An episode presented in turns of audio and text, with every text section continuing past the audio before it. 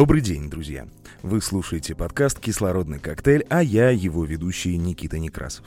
Здесь у нас новости и интервью. Кстати, в эту среду ожидайте второе, номерное, как принято выражаться. Ну а это новостной выпуск в рамках нашего проекта. Поэтому к новостям и перейдем. В Пакистане вызвали искусственный дождь, чтобы очистить воздух. Метеорологи предупреждают о непредсказуемых последствиях такого метода. Правительство пакистанской провинции Пенджаб провело засев облаков, чтобы вызвать дождь и очистить воздух в городе Лахоре. Качество воздуха там из-за загрязнений стало опасным для здоровья людей. Технологию засева облаков применили в 10 точках вокруг города. Из самолета распыляли йодид серебра, который способствовал образованию конденсата в виде дождя. После этого действительно стало лучше, но ненадолго. Через несколько дней уровень загрязнения вернулся к прежней отметке. Экологи предупреждают о непредсказуемых последствиях облачного засевания. В какой-то момент остановить искусственный дождь может быть невозможно, а передозировка в кавычках при засевах повышает риск ливней и града. Бывший министр окружающей среды Пакистана Малик Амин Аслам отметил, что такие решения отвлекают внимание от реальных источников смога, транспортных и промышленных выбросов, сжигания остатков урожая. Города Армении Ереван и Гюмри присоединились к программе Европейского банка реконструкции и развития «Зеленые города». На семинаре, организованном в преддверии 28-й конференции сторон рамочной конвенции Организации Объединенных Наций об изменении климата, представитель банка Рудик Тадевасян представил результаты, достигнутые в ходе проекта. Он отметил, что рамочное соглашение «Зеленые города» было принято в 2016 году. Оно действует как инструмент для определения наиболее насущных экологических проблем города, направляя инвестиции на экологически чистые инициативы. Структура зеленых городов согласуется с городской и экологической стратегией банка, стратегией перехода к зеленой экономике, стратегией развития гендерного равенства и целями Парижского соглашения, сказал он.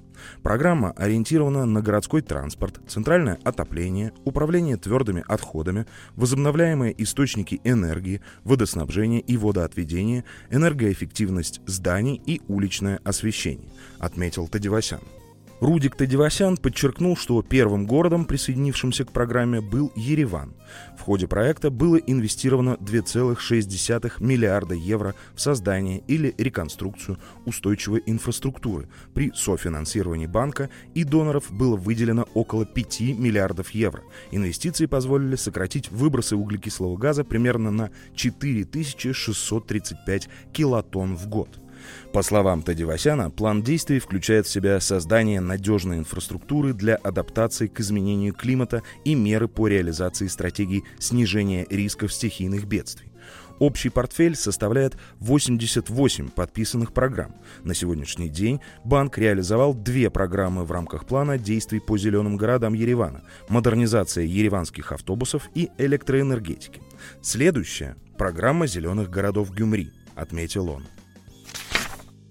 Семь стран ЕС планируют перейти к энергетическим системам без выбросов СО2 к 2035 году. Страны, ответственные за почти половину электроэнергии в Европейском Союзе, подписали соглашение с участием Австрии, Бельгии, Люксембурга и Швейцарии. Страны, хотя и не входящие в ЕС, но поддерживающие его климатические инициативы. Обещание исключить электростанции с выбросом СО2 стало ответом на вызовы, озвученные членами ЕС, стремящимися к созданию энергетического сектора практически свободного от углекислого газа к 2040 году. Эти страны выразили намерение более тесного сотрудничества, чтобы совместно разработать инфраструктуру, необходимую для интеграции больших объемов низкоуглеродной энергии и ее передачи между странами. В конце выпуска я стараюсь рассказывать о позитивных новостях. Сегодня новость скорее очень милая.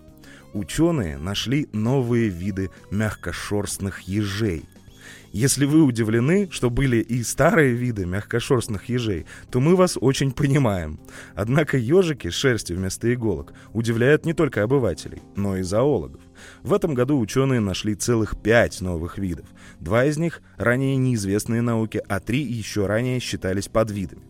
Ежи с мягкой шерстью – небольшие млекопитающие, которые принадлежат к семейству ежовых. У них длинная острая мордочка и мягкие, скорее пушистые иголки. Один из новых видов назвали достаточно кровожадно, хотя ежики так совсем не выглядят.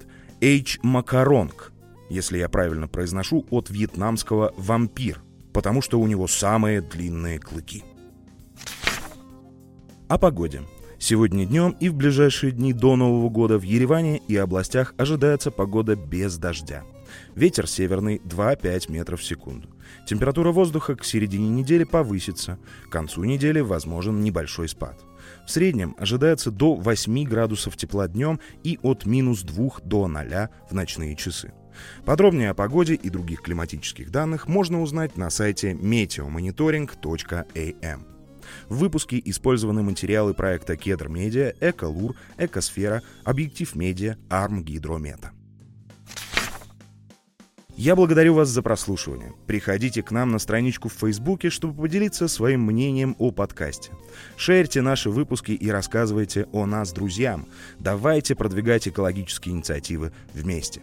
Если хотите помочь нам финансово, а мы сейчас копим на приобретение техники, дабы улучшить качество записи, можно стать нашим патроном. Ссылку на Patreon оставляю в описании к этому выпуску. С вами был Никита Некрасов и кислородный коктейль. Два атома О соединить, но не смешивать.